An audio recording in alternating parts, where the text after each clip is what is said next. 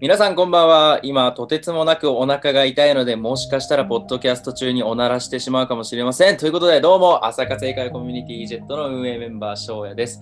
皆さん申し訳ないですね。あの最近僕、お腹の調子が悪くてですね、あの、おならがめちゃめちゃ出るんですよ。なんで、皆さんもしかしたら聞こえてしまうかもしれないんですけど、えースルーでお願いします。ということでですね、EJET ポッドキャスト始まりました。えーここのポッドキャストでは EJET やライフスタイルにまつわるお話をしています。ぜひ肩の力を抜いて楽しんでください。ということで、えー始まりました。まずね、この EJET ポッドキャスト初めて聞く方もいらっしゃると思うので、20秒ぐらいで簡単に説明させていただきます。EJET というのはですね、えー English is just a tool 英語はただの道具だの頭文字から、えーできました。活動は毎朝に英会話を楽しむコミュニティ活動とメンバーのみのオフ会、インスタでの情報発信をしております。ということで、えー始めていきましょう。はい、早速ね、もうメインテーマに参りたいと思いますが、今週はね、えー運営メンバー深掘りの最終回ということでですね、もうあの、あの、あのスペシャルゲストに来ていただきました。ということで、今回のスペシャルゲストはこの方です。えーどうぞ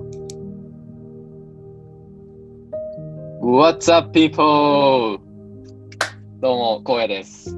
はい、ということで、EJET リーダーのこうやくんに来ていただきました。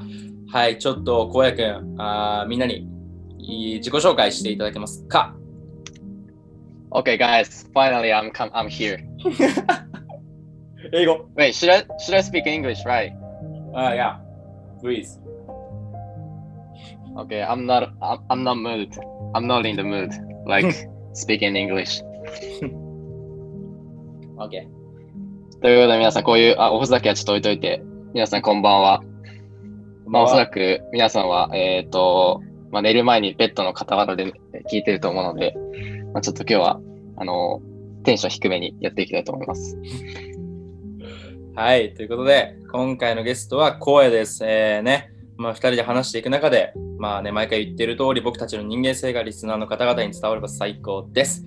ということで、まあ、じゃんじゃがね、自然と話していっちゃいましょうということで、まあ、最近こうや、それこそ、あの、EJET やってるって、どんな感じで一日過ごしてる最近。ああ、そうくるか。うん。すんげえいきなりだけど。まあ最近一日は、うんまあそれこそ、まあ EJET は、まあ俺は普段司会をやってるんだけど、まあ葵さんと同じポジションで。うんうん。で、まあ交互にいつもやってるから、まあ1週間に3回とか、まあ EJET のある日はそれこそ6時とかに起きるんだけど、うん。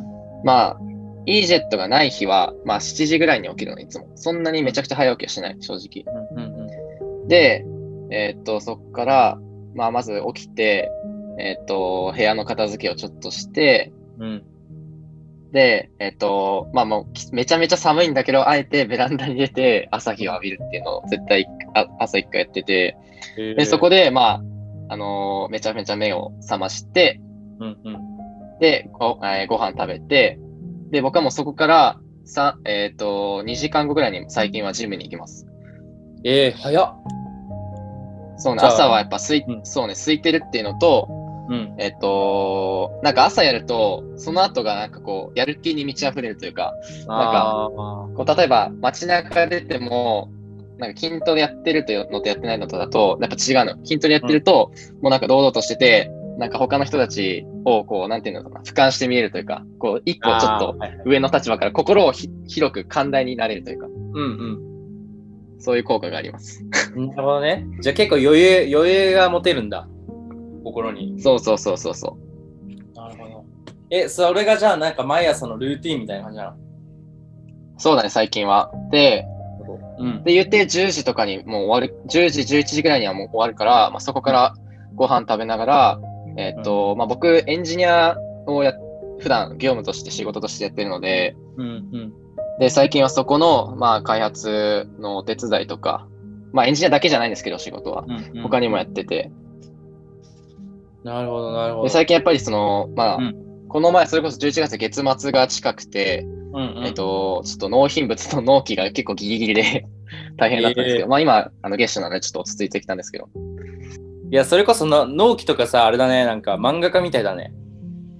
そうだね、まあ、農そうだね。あなんうかん自社のサービスもあるんだけど、うん住宅開発って言って、その他の企業からこういうのをやってほしいですって言われて、うんうん。で、その企業のその要望に沿ったものをこうパソコンでカタカタやるっていうのが、まあ、住宅開発っていうのはいうものなんだけど、うんそういう業務もあるから、まあ、そういうものだと、そう、納期がしっかりある。いやー、なるほど。じゃあ、月末は大変とかそういう感じか。まあ、そうだね。まあ、な納期によると思うんだけど、今回たまたま月末が納期だったってういんうかうん。なるほどね。なんとなくイメージできたわ。まあそういうつまんない話ですよ。まあまあまあ、まあ、そんな感じで一日過ごしてるわけでございますけども、それこそね、ちょっと最近 EJET の運営メンバー内で流行ってるのか知らないですけど、学生の時代のエピソードっていうのをね、あみんな話してるじゃん。あ、はいはいはい。あのーまあ、すこれ、この前、葵さんが話したから、まあ、そのまま軽くないいんだけど、学生時代どんな少年だったんですか佐々木少年は。いやまあ学生時代はね、なんだろうな、まあ、どこから、まあ、結構ね、それこそ今は、うんこうじゃあ逆にさ、翔也は今俺がどういう性格に見える簡単に。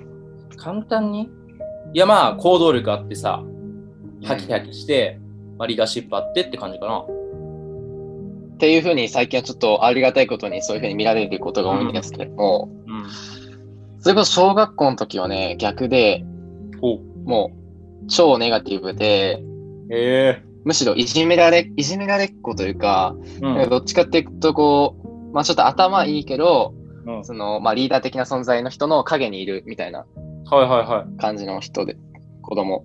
で、うん。どっちかっていうとこう、やっぱり人、誰か集団と一緒にいないと、ちょっと寂しくて、仲間外れが嫌だみたいなタイプの、ああ。そうそいううな子の供でしたね。ねえそれ。そう、めちでゃめもちなゃんか、愛いある、うん。そうそうそう。でもなんかあるじゃん、こう、絶対こいつより俺の方が強いのに、なんでこいつの、なんか、下というか、従ってんだろうみたいな。うんうん、わかるよ。があって、うそう。で、中学でちょっと変わろうと思って、うん中学でちょっと暴走したんだよね。何暴走って何うあ暴暴走というか、自分、本当の自分がこうだっていうのをちょっと見つけ出して、ん。そこからだんだんこう、厄介な学生になっていくというか、なるほど。うん。まあ、今に至る。 なるほどね。だからそこからだんだん、あの、今の荒野のひねくれが始まってきたんだ。まあ、ひねくれというか、まあそう ね、ひねくれたっぷりな、なるほどね。性格の悪い、性格の悪い人間性になってます。えーそうなんだ。えーすごいね、でも。それ、だから、小学校の時の、それこそなんかあんまり一人が嫌だっていう感じが、今のこの荒野って全然想像つかない。そうね、むしろ一人が最近はいいみたいな。ああ、うんうん。なるほど。そんな学生だったみたいですよ。いや、小学校の頃の荒野が今のそうで EJET のリーダーだったら、もう EJET やべえ。いや、てか EJET 自体がないよ。あ、EJET 自体がないね。ない。ぜそれこそあのふざけふざけるをまとめられる人がいなくなるっていうすげえカオスの状況になるからいや別にそんなふざけんのまとめてるつもりないんだけどねあない威厳威厳ある、うん、ということで、まあ、学生時代そんな感じの子だったみたいですね少年佐々木少年は、まあ、学生時代って言ってもまあね十何年もあるわけじゃないですかまあまあ、そうでね。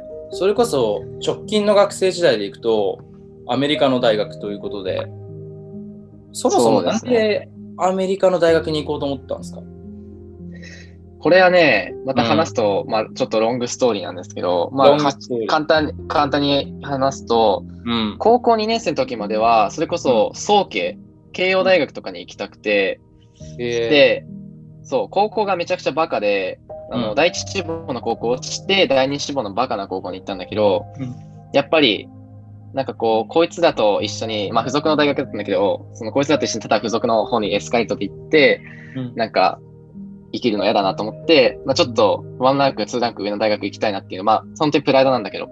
うんうんで、最初は早慶っていう道を選んで、まあ、自分だけ受験勉強しようっていう道を選んだんだけど、早慶って、普通にいるなと思って、いっぱい。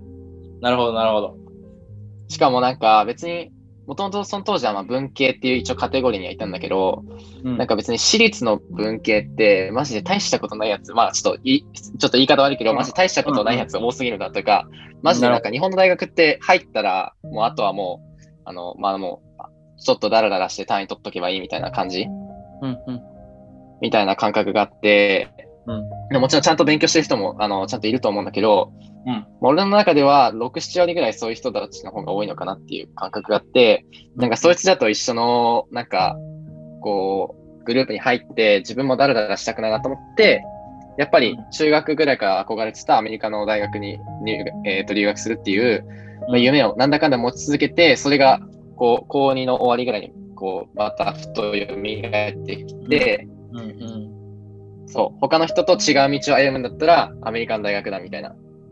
なるほど、なるほどね。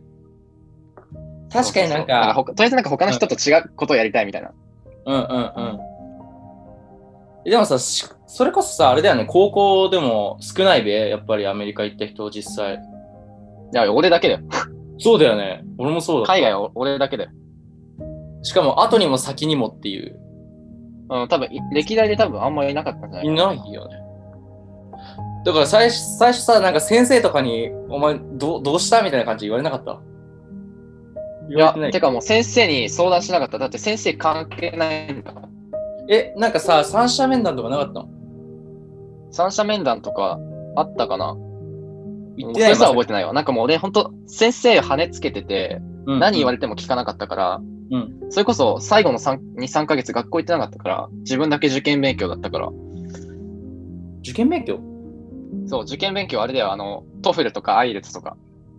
ああ、はいはいはいはい。あれ受験勉で、強というか、うん。うんうん。そうそう、あれを取らないとさ、あれんダメで、確で、かその勉強しなきゃいけない。で、俺なんか筆記とか、あの、なんだっけ、こう、リーディングとか、あの、が苦手だったのよ。ライティングとにかが。うんうんうんリスニングとスピーキングが得意だったんだけど、練習してたから。うんうでその勉強しなきゃいけなかったけど、みんな大学受かってるから、10月の段階で、うんうんうん。エスカレーターで行くから。だから、そいつらと一緒に、しかも授業もそいつら向けの授業なのよ。もう意味わかんないんだけど、今考えたあらー。そうなんだ。そうそう、大学行くための基礎のなんか勉強しときましょうみたいな。うんうん。俺行く意味ないじゃん、絶対だって。うんその大学行かないんだから。うん。だから、学年主任に、あ、僕行く意味ないんで、あの、残りの学校行かないんで、やあの休みますっつって。うんうん。で、まあもちろん怒られるけど、論理的に、こう、ギリギリ卒業できる欠席数も全部数でこう示して、うんうん。休んで。でいいですよねっていうのを言ったら、何も先生言えなくなって、まあ、まあいいけど、来なきゃいけない時は来なさいみたいな。っうんうんうんうんうん。ていうめんどくさいやつだったんだけど。えー、そうなんだ。え、大学にエスカレーターの高校だったんだね。なんか、エスカレーターというか、あの、大学の付属、まあ結構大きい大学なんだけど、有名な。あ、そうなんだ。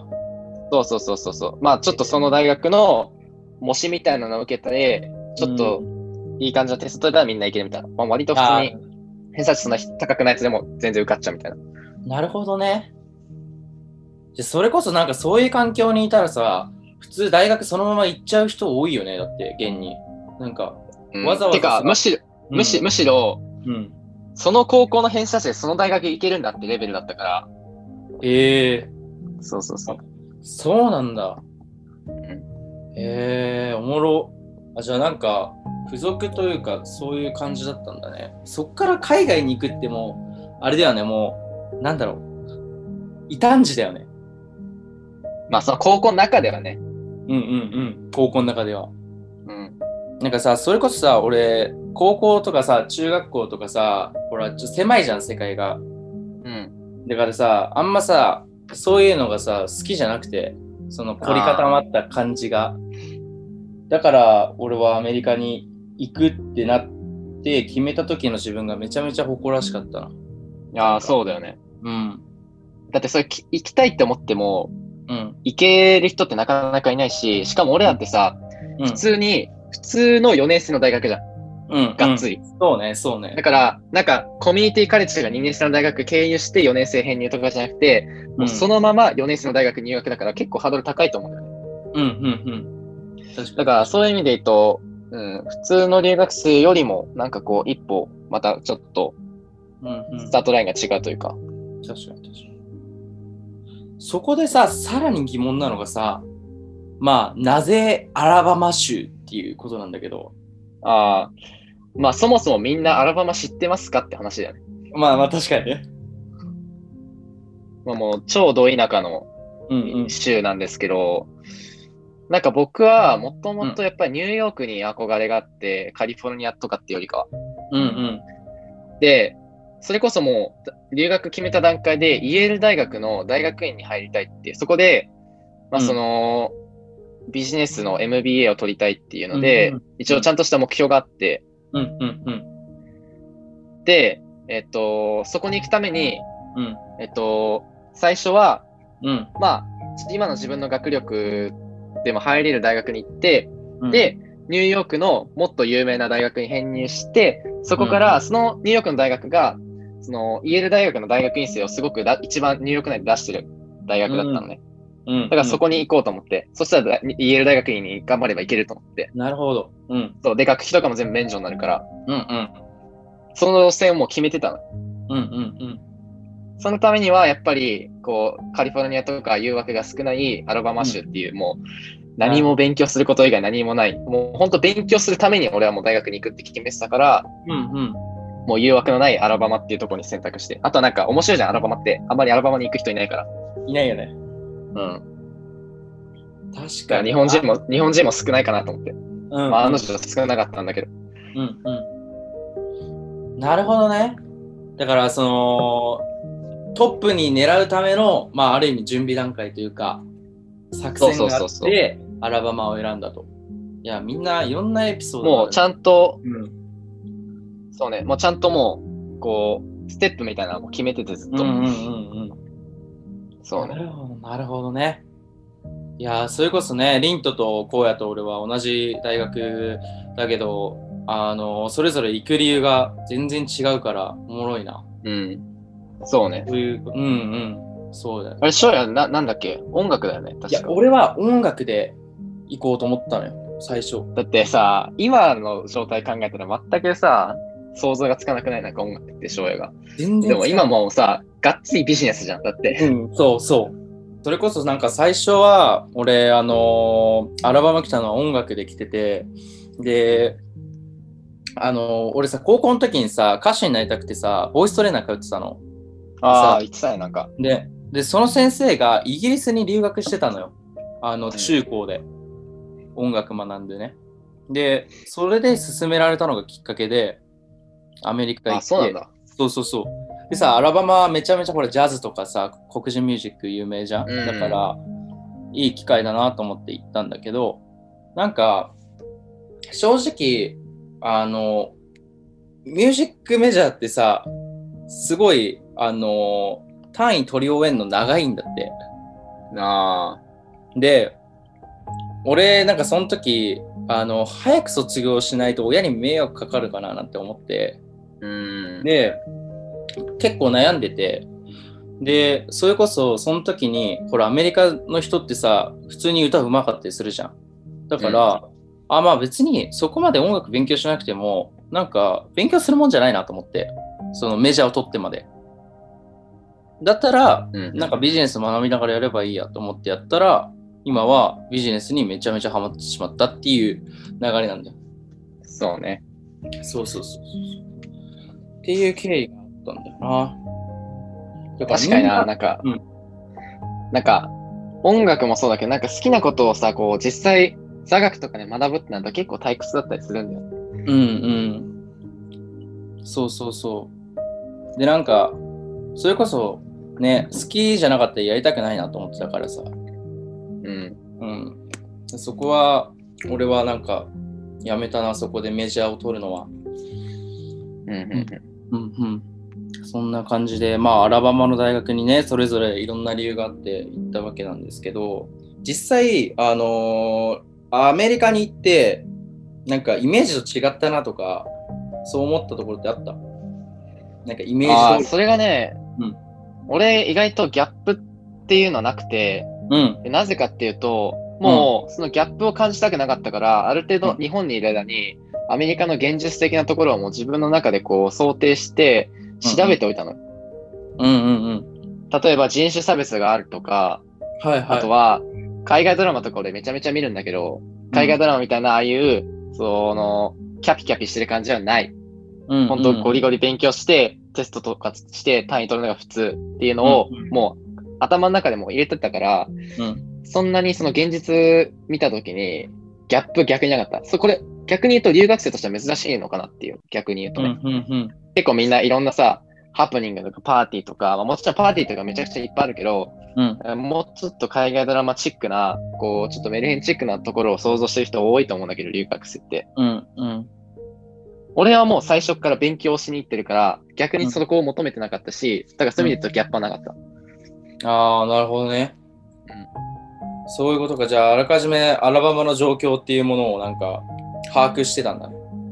そうそうそう。あとはもう、なん、なんでも、なんでも来いや、みたいな感じだった、正直。あなるほどね。いや、アラバマ、俺はめっちゃギャップあったな。えーたと、例えば何なんだろう。ギャップっていうか、それこそ俺アメリカ行ったのが初めてだったのよ、留学でね。うん。こんな土地広いんだと思った。ああ、それ はなんさ、もねギ、ャギャップギャッギプャッっていプうかっていうかさ、なんだろうあじゃあ新感覚だ、ただの。イメージしてたのがさ、ほら、ニューヨークとかさ、サンフランシスコとか、やっぱ都会だったから、ある程度ビル群とかあるんだろうなって思って行ったわけよ。そしたら、何にもない更地がさ、広がってて、山もないじゃん。うん。なんもないの。すごいと思って逆に。え、でも田舎だと想定して行かなかった のいやーなんか、アメリカは全部先進国だと思ってたわ。たあ大した大したことねえから、アメリカ。アメリカ大したことない。だからなんか、そうね、すごいあのーびっくりしたな。でもなんか、いやーなんだろう。とにかくあの時は、なんか、そこに慣れるのが必死だったから、ギャップなんてもしかして考えてなかったのかもしれない。うん。今考えてみたらっていう話だから、ね、うん、今考えてみたら、うん。確かにに。結構何、すんなり慣れた、アメリカライフ。やっぱね、なんだろうね、5に入れば5に従いじゃないけど、俺結構ね、環境に適応するの得意なのよ。えなんかね、気づいたらー、慣れてるみたいな。なるほでもなんか本当に、マジで忘れもしないのは、なんて言うんだろうな、まあ、寮の部屋に着いた時の、あの虚無感というか、うんうんまあ結構そのフライトで空港着いて、その、大学に到着するまでの間にも結構いろいろあったのよ。ど。まあこれも話すのな。長いんだけど。うんで、そこから寮に着いて、まあ、ぐったりした状態で入って、で、ルームメイトとかまだ来てなくて、俺一人だったんだけど、あのなんかこう空虚な部屋の中で一人佇んだ、あの感覚、うん。で、なんか無駄にこう、窓から差し込む夕日とか超綺麗なのよ。なるほどね。あれが今でも忘れないというか。あで、そうう、ん夕方ぐらいに着いたんだけど、あ。まだ疲れすぎて、その何もシーツとかも敷いてないベッドの上で、とりあえず寝るっていう。なんかなん、なんだろう、このアーティスティックな世界観。うん、なんか、ほんと今でも忘れない。ええ俺なんてあそこの寮入った瞬間、ここ刑務所かって思ったけどね。 やめろよ、マジで。それね、それね、なんかね、俺もおお母さんに、 うん。寮の部屋どんな感じか見せてるみたい な写真を送ったのよ。ちょうどね、もう刑務所じゃんって言われた。だよね。うんいや、荒野マミーとは俺感性が合うのかもしれ ない。俺はそうは思わなかったけど。すんごいあんだよね。いい意味で言うとなんかミニマリスト用の部屋みたいな感じだよね。もうなんもないそうそうそうベッドだけがあるっていう。うん。なるほどな。確かにな。まあえじゃあ結構、そのアメリカライフに慣れるのは早いんだね。早かったんだね。まあ、アメリカライフというか、まあ、そうね、うんどこ行っても結構な、そこに適応するのが早い。結う構。ん。なるほど、なるほど。逆にさ、それこそじゃあ今のところ結構アメリカのいいところとか、結構荒野の成功体験の話とかあるけど、逆になんか大変だったこととかあったりするっていうわけ大で。変だったこと。うん、なんか、ここ合わねえな、こいつととかさ、このアメリカ人ととか、なんだろう、この飯まずとか、あそうあ。いいうのもあるし、勉強もそうだし。うん。や、でもね、それこそ、うん俺な、ね、なんだかんだね、うん今思ったらめちゃめちゃ楽しかったなと思って。ええそう、なんかあんま辛い思い出が正直思い浮かばないというか、うん。辛かった思い出、マジでない。まあ、ほんと強いて言うなら勉強。うん。なんか結構その、やっぱり、GPA って MAX4.0 じゃん。そうだね。うんうん。その GPA4.0 を取りに行くっていうそのプレッシャーはちょっとあっうーん。た。そこの勉強に対するハードルというか。それこそあのね後で話すけどまあ荒野はさ大学から離れるわけだけどその大学いる前はずっと俺とさ荒野は同じ授業取ってたじゃんだうん。からなんかあれだよねその4.0を取りに行くお互いなんかプレッシャーをなんとなく掛け合ってたというかそのあそう。一緒に頑張ろうっていう感じで俺結構うん一緒に頑張るって感じだったけど、俺ちょっとライバル視してたもん。そうわかるわかるわかるうん俺もしてた俺もしてたやべえやべえ、人やってるわと思って。やんなきゃ。うんだから結構それこそ毎回ねなんかこれやったとかさこれ分かったとかっていうあれもあったしなんかもうザそうね。ザいい関係多分あの大学内で一番いい関係性だったと思うわ確かに、一番切磋琢磨してた、多分。うんめっちゃ切磋琢磨してたから、うなるほどねじゃあ結構まあ確かに勉強大変だったので結局な僕たちな GPAMAX 取れたしなそうで、4.0取ったからね。結構すごいことらしいですね。なんか。ねあのこれ今リントがねディレクターとしてこれミュートで聞いてもらってる けどまあ彼はひどいですから ねもうひどいですね。韓国人に連れ回されて、もう夜な夜な起こされて辛ラーメン食ったりしてたから。そうですね、うんそんな懐かしいなそんなこともあったなまあそういうこともありながらなんですがここでちょっとじゃあ楽しかった思い出をねそれこそ荒野楽しかったってああ、ポロっと言いましたがめちゃめちゃあるよ。うん何よそれこそ、うんえマジで一番楽しかったのは、うんあのさ、うんえっと、12月ぐらいになってさ、一回冬休みで帰国したじゃん。はいはいはいはい帰国する前に、もう授業とか大学も全部終わってて、で、その、寮には、俺らぐらいしかいなかったのよ。うんもうみんな大帰って学も終わってるから、そうそうそうそう、好きなようにやっていいと。うんで、その飛行機に乗るまでの間に1日、その空きがあって、うんうんその間、普通に寮で過ごしてたんだけど、まあ、その間もう一日中、もう寝ずに、この、あの、翔也の先輩からもらったプレイステーション4の、あの、ワンピースのゲーム。うんうんあの、なんか、ロープレみたいな感じのワンピースのゲームみたいなのがあっはいはいて、うんあれがもうハマりすぎて、 確一かに一日中、なんか、あの、ダンキンドーナツ食いながらうんやってたのが、なんかあれがザ・アメリカライフだなっていう感覚がしたというか、確かに確かになあれマジで面白かった。楽しかったなうんだって俺帰りたくなかったもん。あのゲームだけずっとやりたいなと思って帰りたくなかったもん。ただでさえ日本に帰れるのにな。そうそうそう。帰りたがってたのに。うん。確かに。あれは楽しかったなったな。あとは、うんうん。それこそ俺らさ、まあ、将来、あの、リントもそうだけどさ、あうの、ん三人ともサッカーがめちゃくちゃ好きじゃん。うん。で、もちろんプレスの結局見るのも好きで、うんで、それこそ、あの、ダゾーンとか入ってさ、チャンピオンズリーグがある日は、うん、それこそ、なんか3人でチャンピオンズリーグ今日試合あるよみたいな、お互いの好きなチームでさ、こう見合って、うん。で、なんかこう、試合、試合とか見ながら、うん、確こう、なんか試合観戦するみたいなのが、あれが結構好きだったの。かに。結構俺はあれだね。あなんかあの、ダブった結ダブ構っ俺はね、あの、うんうん勉強してる時のご褒美みたいな感じで使ってた、あの試合観戦。た。ああ、なるほどね。確かになんか、すごい時間帯的にも良かったもんね。午後の2時とかからで。そうそうそう。日本だと夜中だけど、アメリカだとちょうど昼とかうん、う放送みたいな。確かにな。それはあったかも。で、大体あれだよな。リントが好きなチームが弱いんだよな。そう、もうポンコツ。 ポンコツだもんな。いや、今強いんだけどね。ちょっと。今強い。正直強い。俺が一番弱い。今。俺のそ好う、きなそれが一番弱い。いや、てか、それもなんかさ、めっちゃ奇跡だよね。考えたら。だってサッカー好き確かにねでさ、音楽やってさ、で、アメリカ来てて、しかもなんか、お互いの家が近いっていう、ああ、確かなに。んかって感じだよね。そうね。いや、おもろい関係性や。なるほどね。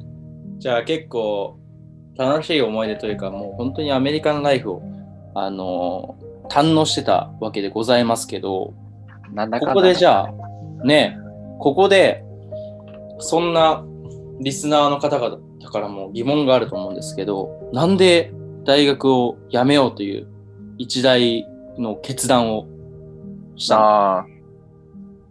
なるほど。まあ、皆さん気になりますよね。気になるね。うん。まあ、そだけの、前提としても僕、大学辞めたんですよ。アメリカの大学。うん、うん。知らない人のためにも言うと。で、まあ、なぜ辞めたかというと、それこそね、さっき序盤で言ったみたいに、イェール大学の大学に行きたいとかね、大きな目標があったにもかかわらず、うんって。いうとこなんですけど、まあなんだろうな、あの GP4.0 を1学期の時に取って、うん。なんかね、そこで、なんだろうな、こう学士号を取るために勉強してるなっていう感覚がもう中で出ちゃったのよ。うん。で、もちろんみんなそのために勉強するじゃん。うん。うん。うん。それ当たり前なんだけど、俺はそれが当たり前じゃなくて、うん。うん。そこに逆に結構何でも疑問をこう抱くタイプなんだけど、俺はなんで学士号を取るんだろう、アメリカでわざわざ来て、みたいな。うんって考えた時に、これ就職するためだと思って。はいはで、仮にね、やっぱアメリカの大学生の学士号取ったらさ、かうんやっぱ日本の大学生と差別化になるじゃん。まあ、ちょっと有利になるというか。い。うん。だけど、結局さ、社会に出たら、スタートラインは日本の大学生と一緒なわけじゃん。うん。うん。みんな新卒で入るから、それこそボスキャリとかさ、いっぱいあるけど。で、それじゃあさ、結局なんか、アメリカの大学めっちゃね、つ1年間に3、400万とかかけて通ってるのに、結局スタートライン一緒なんだったら価値ないじゃんと思って、ちょっと就活有利になるぐらいだと思って。うん。うん。だったら別に俺も留学の経験してるし、まあ、経験として、その自分の資産として残るから、経験としてだけ持ち帰って、うんで、もうとっととやめて、みんながそれこそあと残り2年とか3年、大学で勉強してる間に、ちょっと社会人になって、あの、使えるスキル身につけちゃった方が、うん。みんながそれこそスタートラインに立った瞬間に、俺はもう一歩、二歩、三歩先に出てる状態になれると思って、うん。うん。うん。俺はそっちの道を選んだのよ。うん。うん。で、もうそれの考えが頭に浮かんだ時点で、やめなきゃダメだと思ったの。うん。なるほど、なるほど。そう、なんか親のやっぱお金で来てるし、それで惰出せ性でさ、行ってたらさ、申し訳ない人だ、おか金無駄じゃん。うん。ただでさえね、その、キャパに合ってないような学費があって、あの、払ってもらってるんだから、うん。奨学金とかもらって。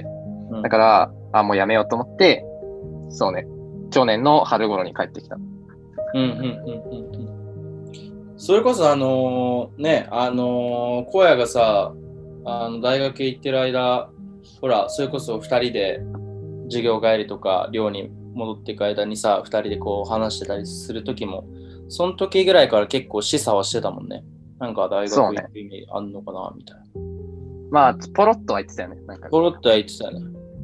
なんかそれこそその、なんて言うんだろう。なんか、それこそその考えも、全然その決断を行動に起こす人って、周りにはいないじゃん、なかなか。大学を辞めるっていう。まあ、リスクっちゃリスクだもんね、学歴失礼だし。でもさ、ほら、反対にさ、あのそういう考えがさ、だんだん主流になりつつあるというか、そういう道もあるんだよっていうさ、なんて言うんだろう、考え方も普及してきてる、きてたじゃうんんか。うんだからなんか俺はすごくなんかそういう存在が身近にいたから、逆に自分も見つめ返せたし、うんなんか全然なんか俺に俺にとってもっていうか、まあ、正直寂しかったけどでも良かったのかなっていうそのそういうのと一緒にこう、うん考えに揉まれたっていうのはそうやねっぱ。いい刺激というかそうそうそうそれはマジであったななるほどねうんうんだからまあ、結構大学辞めてから、辞めたからこそ分かることもあるし、すごい。うんまあその現実的な面でね、すごい。うんそれこそやっぱりなんかこう、結構最近の学生とか大学行く意味ないじゃんみたいなことを言う人も多いと思うんだけど、はいはいはい俺は今の日本のこの現状だったら、うん今辞めた俺だから言えるのは、大学は絶対行っといた方がいい。っうーんていうのは言える。それこそ、本当に、俺みたいにその、ちゃんと、こういう将来的なキャリアを目指して、こういうキャリアを積んでいきたいっていう、そういう具体的なイメージがないんだったら、大学は絶対行くべき。うんうん俺は明確にこういうことやりたいっていうのがあったからやめたけど、うんうんそういうのがないんだったら絶対大学行って、あの、うん学歴取っといた方が、その、社会人に結局なるんだから、その時に、その切り札として使えるから、うんうん大学には行った方がいい。多分これはめちゃくちゃ説得力あると思うけど、大学辞めたからこそ言える。うんうんなるほど、なるほど。うんやっぱりその自分のキャリアをさどうありたいかどうしたいかっていうのをさ決めてまあ結局大学行くか行かないかも手段だからねそうそうそうあそれだう。からうんそこが目的じゃないしねそうねだ。から俺はなんか学歴あんま関係ないキャリアだったかうら、んそうやりたいことが、だから別にいいかなと思って。技術というかねそうそう、スキルがなきゃ逆に学歴あってもダメっていう感じだから。クオリティだそそれこそさだから音楽とかもやっぱそうじゃんかそうそうそうそうそう。だからなんかそのやっぱりだからこそ俺も音楽を大学で学ぶなんかなんだろう意味というかうん。重みをあんまり感じれなかったかな。ね、なんか、しかも音楽とかってさ、特にうん、なんか、俺のか、俺の感覚で言うと、他人から学ぶようなものじゃないと思うのよ。はいはいはい。なんかね、これは完全に自分の音楽的なこう価値観なんだけど、それこそ俺も結構音楽とかやるんだけど、自分で歌詞書いたりとかもするんだよ、たまに。うんうん。で、なんか他の人の参考にしたりとかすることなんだけど、うんなんかこう、誰かから直接こう、弟子になって学ぶとか、うんうんうん。そういうのは音楽的にはなくて、うんなんかやっぱり、学ぶっていうよりかは、こう、自分のオリジナルを出していきたいっていうのがあるから、うん、なん、か他の人の参考にすることはあるけど、それを全部集めただけだったらオリジナルじゃないじゃん。うんうんうん。だからなんかこう、自分の中からこう、パッて出てくる、なんか、うんまあ、アイディアの電球みたいなのうんうんうんうん。を結構大事にしてる。なんか、それこそ、例えばさ、なんだろう、今の時代ってさ、やろうと思えばほら、発信できるじゃん、音楽とかもさ。うんだから、なんて言うんだろう、自分のオリジナリティを作るってすごい大事かもね。なんか、そ一うだね昔前だったらさ、なかなかオリジナリティをさ、プロデューサーとかの人たちから認めてもらわなかったら外に出れないから、ある程度なんか、型にはまったやり方じゃないといけなかったと思うけど、今はそさ、うね SNS とかでそういう発信の仕方もあるっていうのはね、なんかだから楽しいよね。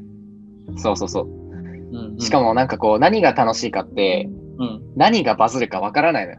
あそう。こう、今まで自分が何ヶ月も練ってきて、満を持して出したものが全然バズんなくて、ー、はいはいめっちゃ適当に、なんかもうこれでいいやとか言ってやったやつがすげえ伸びたりするのよ。えーまあその SNS とか、その数値的な面で言うとね。うんうんだから本当に、人に何、人々、その大衆にとって、うん。うんこう、全員にとって何がこう、こうバズるのかっていう価値観がやっぱり、うん。こう、なんだ、対局で見たときに、やっぱり全然違うから、はいはい。そうそう、だから、何がわざのか本当わかんないなって、最近そういう発信とかしてて思う。なるほど。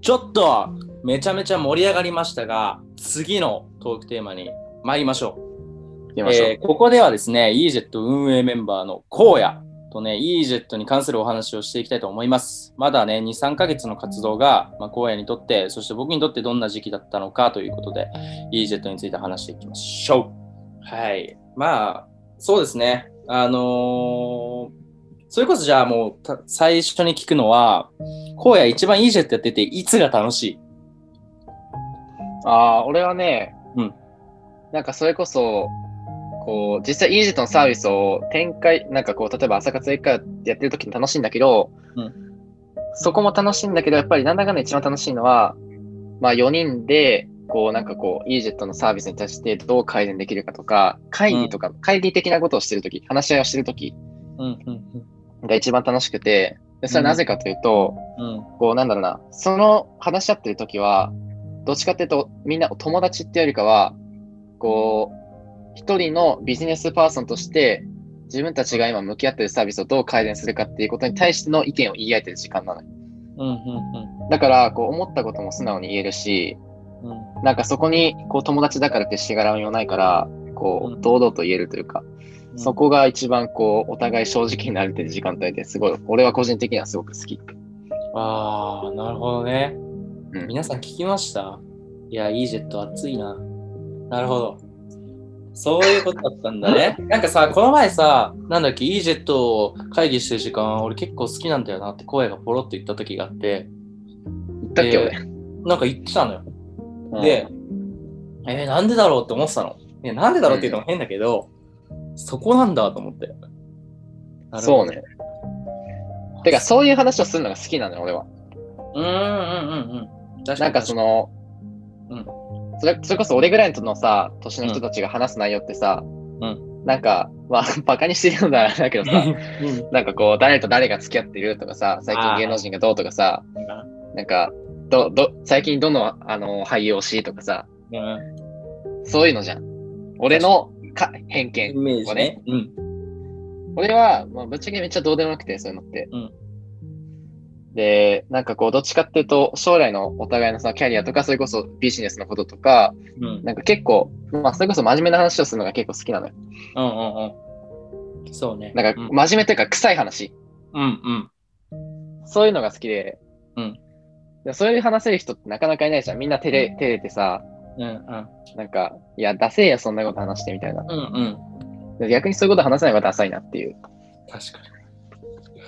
それこそもう渡部の不倫の会見とか今日やってたみたいだけど、めちゃどうでもいいもんな。俺だって、知らなかったもん、会見やってるの。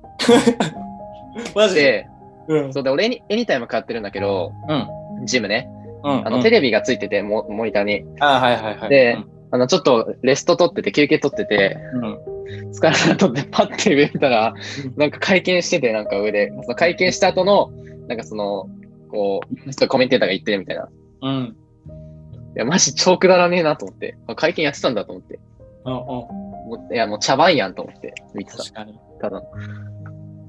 俺もなんか YouTube のなんか、なんか普通に見てたら、ライブやってて、うん。で、そのままスルーしちゃったけど、なんなんだろうね、不倫とかすごい興味が皆さん終わりなのか。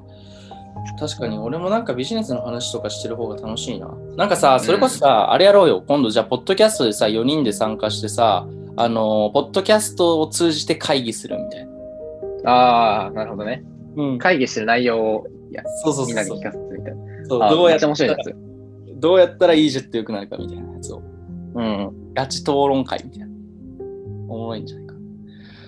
いやー、本当に EJET をね、あのー始めて間もないけど、すごい気づきとか学びとか、やりがいとかすごい感じたよね。そうね。だってさ、うん。それこそさ、なんうかんなんだろうな。なかなかいないじゃん、やっぱり。その、まあ、お金的な面で言うと、0から1を作り出すっていうのもさ、うん。学生とかこういう二十歳とかの時にできる人って、まあ、なかなか普通の見解からするといないと思うんだよ。うん。うん。そういう経験ができたっていうのと、やっぱり、サービスを展開していくっていう面ではさ、いろいろ考えなきゃいけないこともあるじゃん。現実的なこととか、うん。言わなきゃいけないことも言わなきゃいけないし。そういうのって結構、学生の時から体験するのって難しいと思うんだよ。俺学生じゃないけど、この若い時から体験するのって。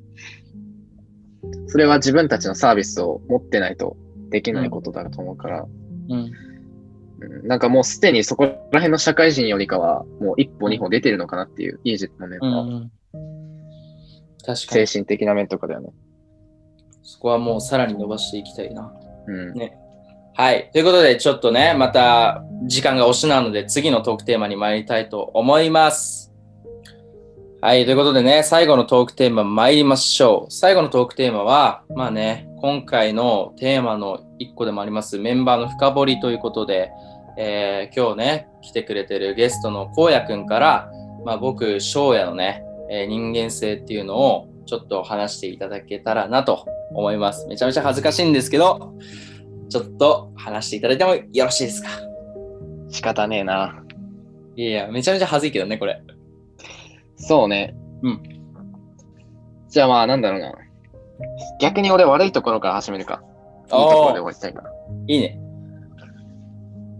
うんそうね、い悪いところ、それこそ、なんだろうな、あんま、翔也の悪いところ、あんまか意識したことなかったんだけど、いや、いいよ、もう。意識しないで。なんだろうな、なんかこう、翔也はね、まあ悪いところというか、まあ、いいところに分類されなくてよくわかんないんだけど、多分ね、あの、自分が興味を持ったものに対しての、その情熱と、全く興味がない、それこそそこまで興味があんまないなっていうものの対する情熱度が、もうはっきりわかる。いい態度、態度とか発言とかで、 もう、マわかジりやですい。そう。めちゃめちゃわかる。だから、うん俺がなんかこう、なんかが紹介しても、あ、こいつ多分これ興味ねえなとか、うんすぐわかる。マジか。あの発言で。で、興味あるのは逆にすぐわかる。まあ、これはわかんない。俺が感知し、感知能力が長けてるのか、それとも、将来がわかりやすすぎるのか、どっちかわからないけど、うん。でもなんか、それはあるね、なんかね。まあ、悪いところっていうのがあれだけど、でもなんかこう、あんまりそこはバレないようにしした方がいい状況もあるから、うん。そこは結構カメレオン的なとこもできるようになっといた方がいいのかなって個人的には思う。なるほどね。うん。ちょっと興味あるというか。えー、そうなんだまあ。そうそうそう、お世辞じゃないけど、うん。なんか社会に出たら結構そういうのって大事になったりするかうら、ん。うん。そうそうそう。今はさ、学生だし、きっぱりこう、してていいと思うんだけど、うん。まあもちろん社会人出てきっぱりするっていうキャラももちろんありだと思うんだけど、やっぱりなんかこうね、人に好かれるとか、うん。なんかこう、それこそなんかね、そういう関係の仕事とかあったら、だからそういうの大事なのかなっていうところ。えーまあ悪いところというか、まあ俺が、まあちょっと将来がそういうところあるよな、みたいな思ってたとこうろ。ん。新たなスキルな。そうそうそう新たなそスキル身につけるか。えー、そうなんだ。でも、たうんえーそうか。そんなわかりやすいんだね。う。いや、わかりやすい。興味があるのとないのはマジでわかりやすい。え、た、な例えばなんか、鬼滅の刃とか。いや、そのそれこそさ、声こ この前、その、僕、あの、僕とリントとしては、この前京都行ったんですよ。で、その時に、あの、呪術廻戦を進めたんですよ。 あの、マジで、あの、なんか俺は結構その、自分が見て面白かったものを他人に勧めたいタイプで、うんで、それを、その人が見て面白いって言ってくれたら、俺が一番嬉しいから、結構勧めるのよ。うんで、呪術廻戦めっちゃ面白かったから、うん翔也とリントに進めようと思って、で、リントね、ハマってたのよ、うん。結構。いや、これめっちゃ面白いや、みたいな。で、それこそ新幹線の中でも一緒に見てたし、うんもうね、 翔也はね、マジで、なんか無理やり見せても、マジでもう寝てるし、もう、 こいつ絶対興味ねえじゃんと思って、もうと最後もうリントにだけ見せてたもん。うん。なるほどね。わかった、わかった。そうそう確かに、確かそうに。いうこと、そういうこと、そういうこと。わかりやすい、マジで。なるほど。いやー、確かにな。バレてたな。いやでも俺はう、そういうきっぱりしてた方が好きだから、分かりやすい方が、うんなんか対応も変えられるじゃん。あ、こいつ興味ないから、もういいや、あの、そう進めなくていいやとかさ、うなんかあんまりこの話しない方がいいなとか分かりやすいから、俺的にはね、ありがたいんだけど、まあ、世の中そういうありがたいまあ世のば中かりじゃないからね。そう世の中甘くないから、そんな。ねえ、甘くないからね。ある程度、あすごいですねって言わなきゃいけないからね。なるほど。えー絶対、ちょっと家帰ってやってみますとか、そ ういうね、なるほどね。そそう。世当たりの部分でね。そうそうそうそう。確かにな。だからそれこそ、そういうところはあります荒野がさ、進めてくれた、うんまあ、鬼滅の刃もそうだし、あの、僕のヒーローアカデミアっていうアニメはめちゃめちゃハマったね。ああ、そうそうそうそう。うん。なるほど。そういうところがあるんだ。じゃあちょっと弱当たり術勉強しますわ。うん。ちょっとキャバクラまにあ、でも、そこが、うん、キャバクラ。すごそうだから、ああ、うまそうだもんね。うん、徹底されてそうだから、そういうのを学ばせていただこうか。う。うんん、ありがそとれうまごあ、そざいれがまあ、まうあ、んここでのセクションで言う悪いところみたいな。うんます。で、まあ、いいところはね、それこそ、なんだろうな。俺は結構、それこそ、翔也と留学時代一緒にいた時は、その、頼りある存在っていう感じは正直なかったのよ。うん、うん、うん、普通に友達だったというか。うん。で、俺が先に帰ってさ、翔也が一時的に帰国してきた時あったじゃん。うん、ショヤとリントとかも。うんその時に、まあ多分なんか、しありがたいことにショヤとリントがさ、結構、俺が先にさ、こう、社会人になって、こう、いろいろやったりとかしててさ、なんかこう、いろいろ影響を受けたりしてくれてたじゃん。うん、めっちゃ受けてたよ。そう。まあ自分で言うのもあれなんだけど。で、そこから、またさらにこう帰ってきて、ちょうどコロナの時期があって、また帰ってきたんだね、今年。そうだね。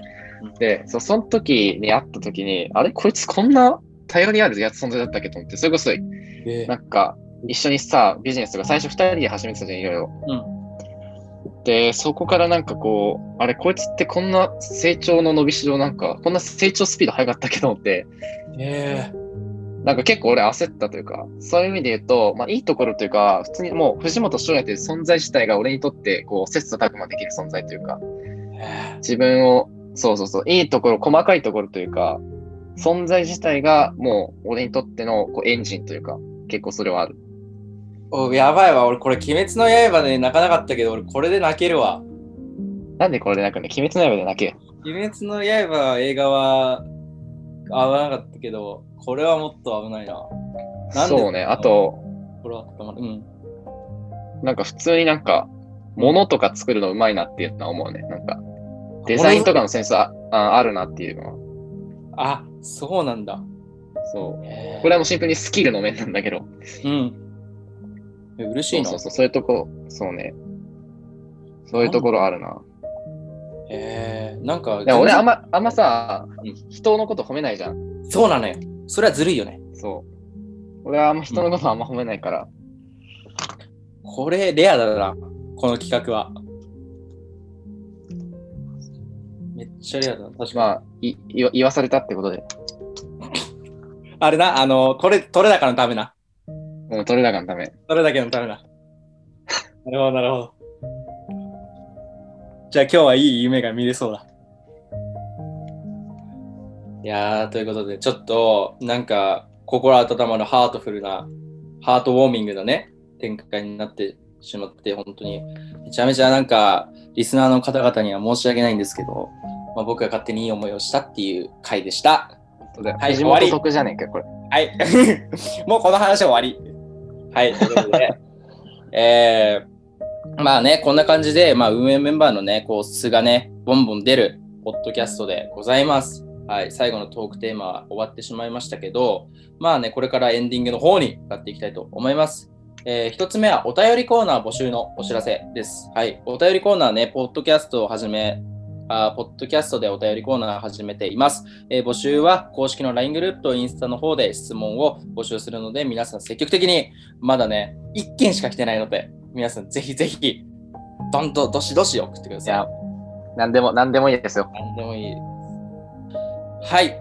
ということで、えー最後は、えー皆さんおなじみのこのコーナーです。明日の朝活はここで決まり、EJET カフェということで、このコーナーはですね、まあ、朝活ということをメインでやっておりますので、皆さんの朝活をより充実したものに、えーそういうお手伝いをね、できるためにカフェの方を紹介しております。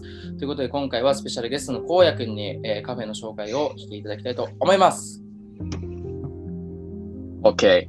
ということで、んえーっと、まあ、僕はですね、結構隠れ家カフェ的な穴れ穴場カフェが結構好きなんですけども、うんまあ、今回はちょっと僕のちょっとね、いいろいろな面で全てが始まった始まりのカフェを紹介したいと思います。えー、何それそれがですね、えー東京サロナードカフェっていうところですね。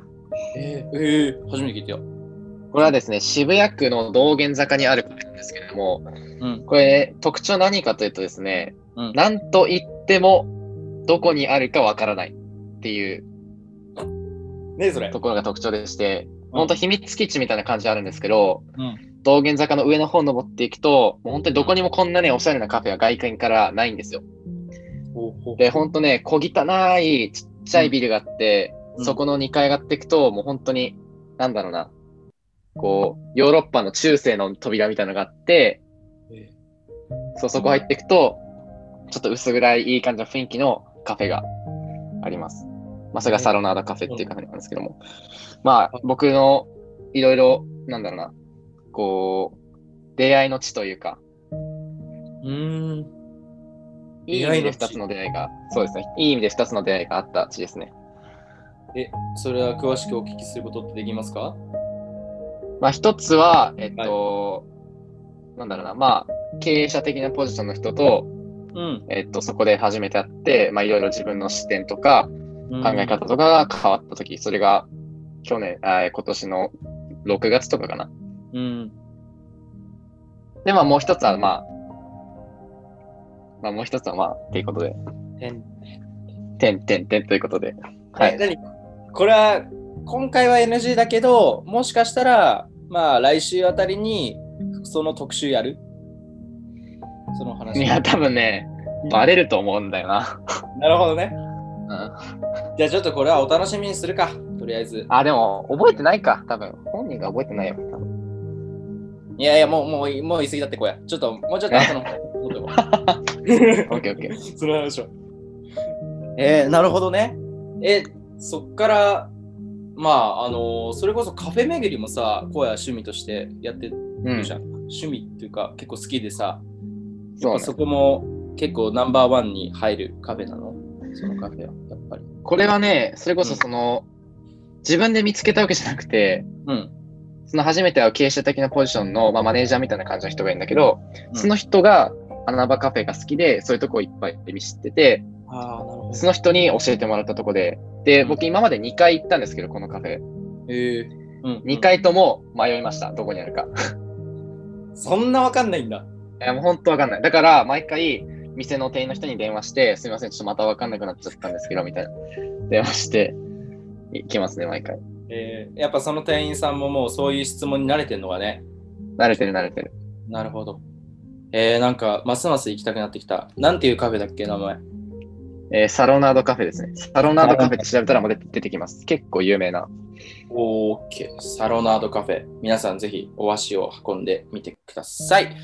ということで、まあ、こんな感じで EJET カフェ終了です。はい。まあね、今回は、えーこのような形で、えーポッドキャストをメインテーマをお送りしてきていましたが、えー、こうやくん、初参戦ということで、やってみてどうだったなんか、ポッドキャスト。いやー、実はですね、僕、う多分このポッドキャストですね、一番、えー視聴者の中で一番ポッドキャスト聞いてる自信があります。おおでそれこ、そ、うん俺結構ラジオとかこういうの聞くの好きで、うん、で、きょ今日実際自分が話す側になって、なんかこう、ね、なんか、早く聞いてみたいです、とりあえず。なあ、できよ、うん自分の。